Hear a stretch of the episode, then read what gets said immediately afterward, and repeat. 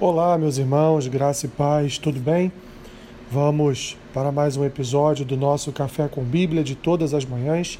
Hoje, dia 8 de fevereiro, faremos a leitura e uma breve reflexão no texto que se encontra no livro de Juízes, capítulo 7, do versículo 1 ao versículo 7, que diz assim: Então, Jerubaal, que é Gideão, se levantou de madrugada e todo o povo que com ele estava, e se acamparam junto à fonte de Arode de maneira que o arraial dos midianitas lhe ficava para o norte, no vale, defronte do outeiro de Moré.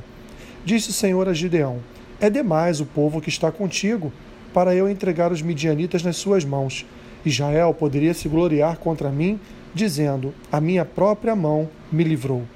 Apregou-a, pois, aos ouvidos do povo, dizendo: Quem for tímido e medroso, volte e retire-se da região montanhosa de Gileade então voltaram do povo vinte e dois mil, e dez mil ficaram.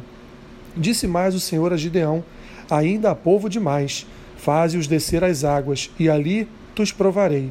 Aquele que quem, a quem eu te, te disser, este irá contigo, esse contigo irá. Porém, todo aquele de quem eu te disser, este não irá contigo, esse não irá. Fez Gideão descer os homens às águas. Então o Senhor lhe disse: Todo que lamber a água com a língua, como faz o cão, esse porás à parte, como também a todo aquele que se abaixar de joelhos a beber. Foi o número dos que lamberam, levando a mão à boca, trezentos homens, e todo o restante do povo se abaixou de joelhos a beber a água. Então disse o Senhor a Gideão: Com estes trezentos homens que lamberam a água, eu vos livrarei, e entregarei os midianitas nas tuas mãos, pelo que a outra gente toda se retire, cada um para o seu lugar. Meus irmãos, um texto bem interessante a respeito da luta de Gideão e dos seus homens contra os seus inimigos, contra os midianitas. Deus prometeu, prometeu a Gideão que o livraria das mãos dos midianitas, daria a ele vitória. Gideão, então, ele vai, se levanta de madrugada e reúne ali cerca de 32 mil homens. No entanto, Deus, ao olhar para aquela quantidade de homens, Deus diz a Gideão que não quer, não quer que todo o povo vá para a batalha para que Israel não venha se gloriar do seu próprio braço e dizer que foi ele mesmo que derrotou os midianitas. Ali mesmo, então, Gideão faz um apelo para os medrosos, para os que não têm coragem, e 22 mil homens então retornam à terra. Permanece com ele ainda 10 mil. Então Deus estabelece um critério para o beber da água. E dentro desse critério, apenas 300 homens cumpriram a exigência. Assim, então, Gideão agora se vê com 300 homens em suas mãos para derrotar todo um exército midianita. E o que nós vamos ver no desenrolar da história é Deus trazendo a Gideão a certeza, não só no seu coração, mas também através do testemunho, do testemunho da conversa de dois homens, um que havia sonhado com certa circunstância que, ao cair nos ouvidos de Gideão, lhe dá a certeza de que de fato ele obteria a vitória. E o que acontece é exatamente isso. Dentro de uma estratégia, uma estratégia não de invadir é, o território ou o acampamento midianita, mas de cercá-los e ali então é, baterem em cântaros e, enfim, e, e outras estratégias o que acontece é que os próprios midianitas se mataram dentro do arraial, um é, lutando contra o outro com espada e um uns ferindo aos outros. Assim, Gideão obteve, obteve vitória, meus irmãos, não pela espada de Israel, mas obteve, obteve vitória pela mão e pela espada, pela espada do Senhor.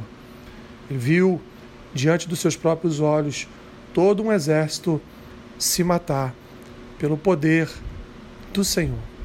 Que isso, meus irmãos, tem a tratar conosco? Que isso tem a falar ao nosso coração? Em primeiro lugar, não é a nossa força, não é o nosso braço forte que vai, meus irmãos, nos livrar, nos dar livramento de circunstâncias desagradáveis em nossas vidas. Ainda que o Senhor venha nos usar com força, com poder, com autoridade, ainda assim não somos nós, mas é o Senhor.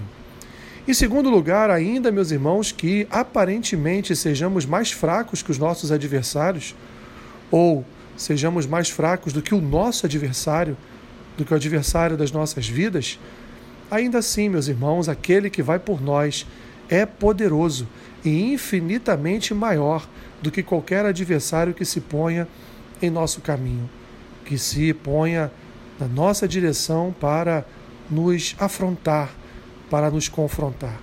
Portanto, quando confiamos e depositamos no Senhor a nossa esperança de que seja Ele o verdadeiro general a lutar as nossas lutas, a nos conceder vitórias, então nós obteremos do Senhor a certeza de que Deus vai conquistar para nós, vai ser vitorioso para cada um de nós, vai de fato vencer os nossos adversários, as nossas tribulações, os nossos problemas. Quando, portanto, fazemos como Gideão fez, sem olhar para a circunstância a circunstância temerária pela qual ele estava atravessando, pois só tinha 300 homens em suas mãos para a luta contra todo um exército, quando não olhamos para as circunstâncias, mas olhamos para aquele, para aquele, meus irmãos, que vence toda e qualquer circunstância, então nos sentimos seguros de que o Senhor nos concederá nos concederá a vitória. Em terceiro lugar, meus irmãos, e último, nós, nós não só fomos conquistados pela vitória de Cristo, mas nós, meus irmãos, nós, como igreja, também conquistamos através de Cristo. Portanto, vivendo na dependência do nosso Senhor e Salvador Jesus Cristo, somos, como diz as Escrituras, somos mais do que vencedores. Portanto, ainda que estejamos vivendo dias maus, ainda, meus irmãos, que estejamos debaixo de uma influência maligna da sociedade que nos cerca, ainda, meus irmãos, que estejamos sendo perseguidos, ainda assim, confiando no Senhor, confiando no Deus da nossa salvação, no final de tudo, obteremos vitória. Porque, meus irmãos, quem anda com Cristo tem vitória certa, garantida e isso, isso não é, não é algo nosso, próprio de cada um de nós, mas isso vem do Senhor. Porque o Senhor conduz o seu povo em vitória, o Senhor conduz o seu povo em bênçãos, o Senhor conduz o seu povo debaixo da sua santa graça, graça essa inigualável. Assim, não sei o que você tem passado, não sei o que está acometendo a sua vida neste momento, mas se há algo que lhe perturba, se há algo que lhe persegue, se há alguma tribulação na sua vida, faça como Gideão, meu irmão e minha irmã. Confie no Senhor. Confie no braço do Senhor. Confie na espada do Senhor.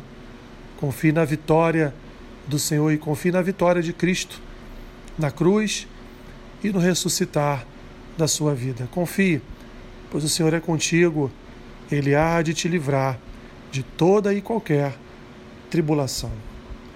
Senhor, obrigado. Obrigado porque a tua palavra ela é para nós fonte de vida. E cada vez que abrimos e lemos as tuas escrituras, nós nos sentimos confortáveis, nos sentimos abraçados, amados, alcançados pela tua graça. Obrigado, Senhor. Obrigado por trazer consolo e conforto ao nosso coração que muitas vezes se perde em meio a lutas e dores desta vida. Abençoe o dia do meu irmão, da minha irmã, seja com cada um deles. Venha revesti-los, capacitá-los, venha ajudá-los em suas limitações e dificuldades. Em nome de Jesus. Amém. Deus te abençoe rica e abundantemente. Amém.